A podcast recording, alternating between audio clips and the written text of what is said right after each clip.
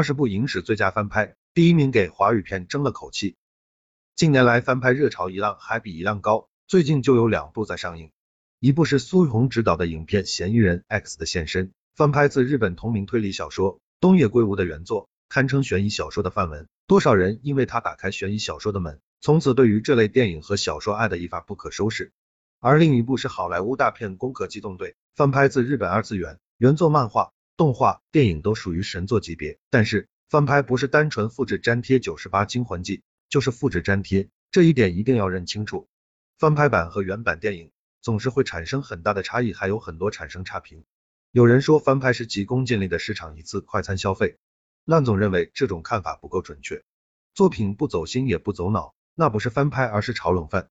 抓住原著精髓，将其消化改良的才是翻拍。今天烂总根据娱乐网站 Partyfamous 的数据，结合 IMDB、烂番茄等一系列评分票房参数，列出了影史最佳的二十部翻拍片，一定程度上解决了你们一段时间的片荒。一起四十部，总有十几部没有看过吧？来吧，下面来见识一下什么是真正的翻拍片。二十，奇迹的缔造者两千。奇迹的缔造者讲述既聋又哑的盲童海伦是父母的一大难题。他们无法与女儿交流，痛苦的孩子只有靠发泄来折磨他的家人。零两秒，父亲送他去孤儿院，但是母亲凯特无法同意这种残酷的做法。他们从盲人学院请来了安妮小姐，她曾经是一个眼疾严重的女孩，在孤儿院里孤独的长大。她深知那种不堪回首的生活的艰难，竭尽全力阻止送孩子去那里。她坚信，靠她的帮助，海伦完全可以走出黑暗，和外部世界建立起密切的联系。坏脾气的海伦让老师吃尽了苦头。本片豆瓣评分八点六，高于原版海伦凯勒一九六二的八点三分。两版都将教师这个职业的伟大光芒拍得非常耀眼动人。原版的女主安妮班克罗夫特凭借本片获得了奥斯卡影后头衔。十九，天罗地网一九九九，天罗地网讲述一起神秘的失窃案。亿万富翁托马斯克劳恩，一位富可敌国的上流富商兼收藏家，当金钱再也不能带给他任何满足感时，没有那些金钱买不到的东西。才能引起他的兴趣，比如这件无价之宝。美貌聪慧的女调查员凯瑟琳·班宁负责全权处理此失窃事件，而克劳恩更被这位与众不同的女子所深深吸引，浪漫的游戏就此开始。本片改编自1968年史蒂夫·麦奎因主演的《龙凤斗智》，此次由曾指导过《虎胆龙威》的导演约翰·麦克蒂尔南重新演绎这段经典的好莱坞浪漫爱情，两版都足够浪漫，不过烂总觉得老版颜值更高。十八，恐怖角1991。恐怖角讲述了麦克斯·罗伯特·德尼罗 （Robert De Niro） 时因为强奸而入狱，一四年后他刑满获释了，开始他的复仇计划的故事。本片是是德尼罗与斯科塞斯的《N 度合作，当时德尼罗已经快五十岁了，身材依旧健美。另外老罗暴力的表演也是一大看点，而老板坐拥格里高利·派克和罗伯特·米切姆两大男神，同样精彩。十七，彼得的龙，二零一六，彼得的龙讲述小男孩彼得为逃离贪婪的父母。而离家，并在路上结识了妙妙龙，并一起流浪的故事。本片是一部可爱的电影，合家欢的内容也能戳中人心柔软的一面。原版是一九七七年迪士尼动画妙妙龙，同样可爱。十六，金刚二零零五，金刚讲述一九三三年的美国，一名勇于冒险的企业家及电影制作者，率领摄制队伍到荒岛拍摄，其中包括女主角安及编剧杰克。他们遇到恐龙及当地土著的袭击，安发出的尖叫声。换来金刚的回应，这只巨大无比的猩猩，连凶悍的恐龙也惧怕它几分。偏偏他却钟情于安，安其后将金刚由荒岛带回纽约，但却是他悲剧命运的开始。彼得杰克逊这个版本真正抓住了1933年经典款的神髓，并利用现代技术将影片加强。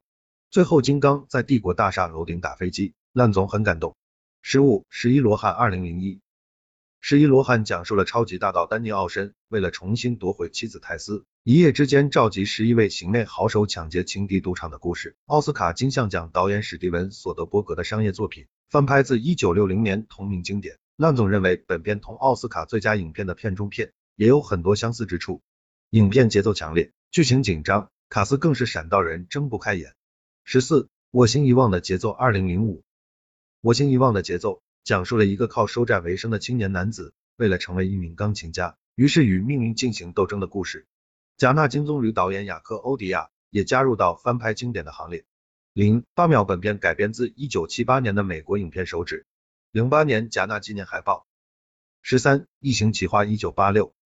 异形奇花讲述西魔在得到一株以吸取人血产生的奇异花卉后，不惜以牺牲自己的代价来赢取顾客的青睐和美人的芳心。然而在名利双收之时，摩西发现这朵奇花在长大的同时，自己已不能控制它的成长，并且生命也面临危险。良心与名利之间，摩西终于醒悟，于是正邪之战由此展开。本片翻拍自罗杰克曼的《Cult》经典恐怖小店，两版对比。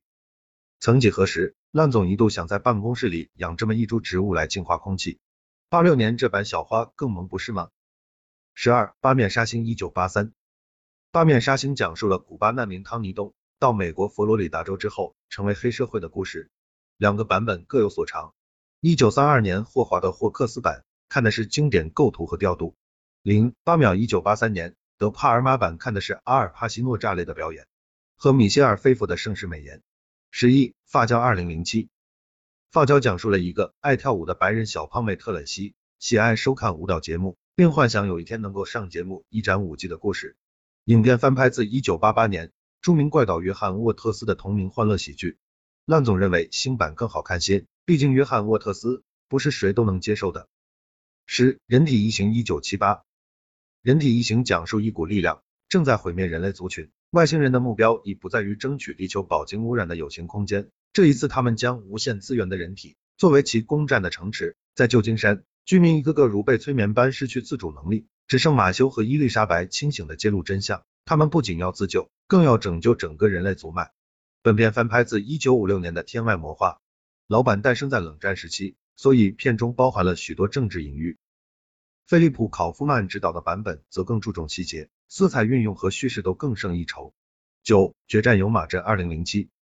决斗有马镇讲述的是一个急需用钱的农场主，为了赏金而参与押送一名重刑犯去搭乘火车接受审判的故事。片中拉塞尔·克劳充分展现了角色魅力，不过烂总还是更喜欢老版独特的西部风情。八十二怒汉一九九七，十二怒汉讲述了一个陪审员凭一己之力扭转凶杀案的判决结果的故事。近年俄罗斯和中国都曾翻拍过这个故事，曾拍摄过驱魔人的导演威廉·弗莱德金。这个版本的翻拍容易被人忽视，但并不妨碍本片上乘的水准，主要还是原版剧本太扎实了。十二怒汉一九五七是超越时间的经典。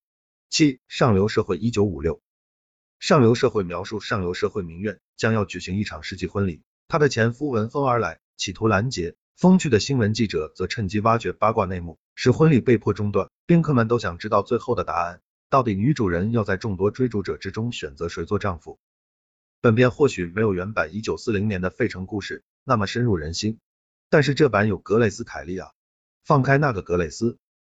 六失眠症二零零二，失眠症讲述了两个探员调查一起十七岁少女被谋杀案件和嫌疑犯斗智斗勇的故事。本片翻拍自挪威经典影片《极度失眠》，《极度失眠》一九九七，失眠症不是导演诺兰作品表中很出彩的篇章，不过阿尔帕西诺和罗宾威廉姆斯。两个老戏骨的同台飙戏，值得铭记。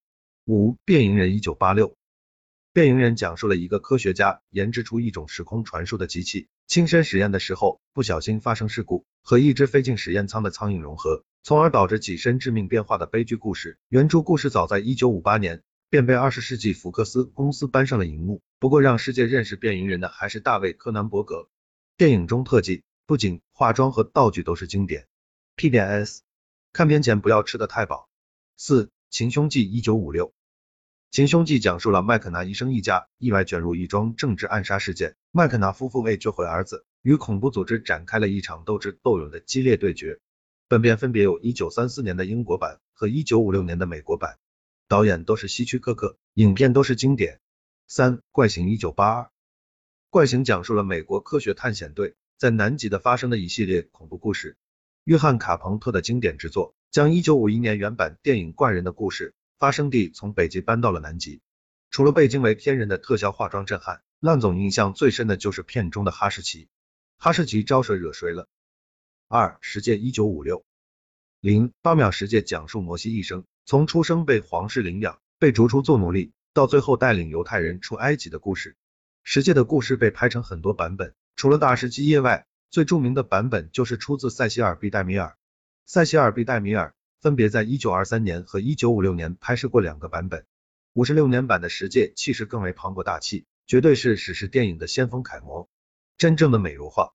本片被美国国家电影保护局列为政府收藏作品，是一部不可错过的影史经典之作。